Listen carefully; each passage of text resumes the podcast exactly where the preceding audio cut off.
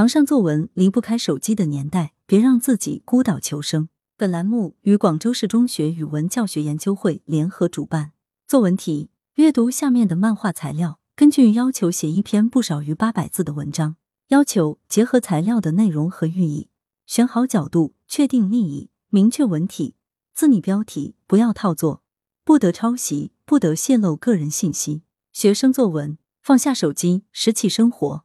郑景浩，广州市第六中学高三二班。百年前，梭罗提着一把手斧，只身走进瓦尔登湖旁的森林。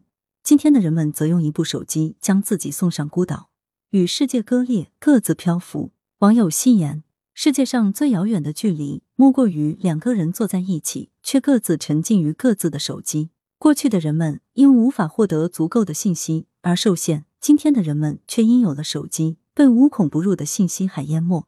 忘记了手机之外的天空。从公交车上整齐划一的低头族，到寝室内一动不动、只有手指翻飞的手机党；从抱着手机不肯放的咿呀学语的几岁孩童，到终日沉迷盯着手机看的耄耋之年的老头老太，说不清我们和手机谁才是生活的主角。但可以很清楚的是，人们不再像福楼拜那样每天按时看日出，而是按时查看手机消息；不再像托尔斯泰那样欣然于全俄国最好看的霜。而是贪婪的查找更有趣的视频，同时被手机切断的，还有我们与他人更亲密、更深入的连接。抱着手机对话，替代了过去相聚时的欢声笑语；屏幕上的聊天框取代了可以沉淀情感的书信。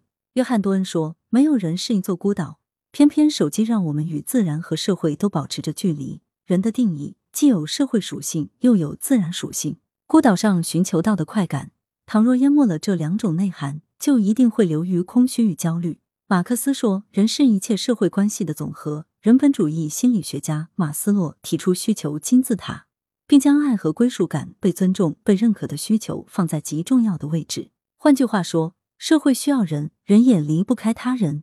无论是被爱还是被认可，都无疑需要与他人产生联系。至于大自然，它一向就是人的心灵导师、审美导师。唐代画家张藻有曰：“外是造化。”中得心源，蒋勋说：“我们对大自然美的欣赏，其实会变成一个更高的心灵教育。总而言之，生而为人，如果被手机从社会和自然中拉拽出来，那么在舒适、在梦幻的岛屿，也会因精神上的贫瘠而沉默。有人或许要说，手机恰恰是我们与世界连接的好工具。聊天软件里有高朋挚友，想聊就聊；浏览器图库里如画盛景，应有尽有。问题在于。”这些最多只能作为了解世界的途径，谈何真正的连结？人有五感，个个直通心灵。你可以透过手机略窥见阿尔卑斯山的风光，但你只有置身于那片天地，你才能触摸到山边的清风，俯瞰远处的村庄，仰望头顶的蓝天。诸多事物都蕴藏着细微的美感，尽管并非明晰到可以被描述或量化，但它们能够，也只能够被走入其中的人感受。与人相处也同理，信纸的气息能引起人无限而缥缈的遐思，眼神的交汇能铺垫心灵的交融。要想改变因手机而相互隔绝的小岛，显然放下手机才是出路，而非企图用桎梏打破桎梏。比起乔治·奥威尔的《一九八四》，当代人更应当警惕赫胥黎《美丽新世界》中的预言：人们迷失在新技术中，不再愿意抬头。手机的确给人类社会带来诸多便捷。然而，他们不过是生活的工具，而非生活的主角。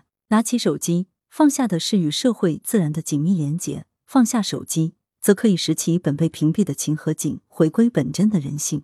名师点评：作文写的颇具深度，只是有些过度剖析使用手机的时代危机，但在很多地方显示出较好的哲学素养，比如人与他人的关系，人的社会属性与自然属性。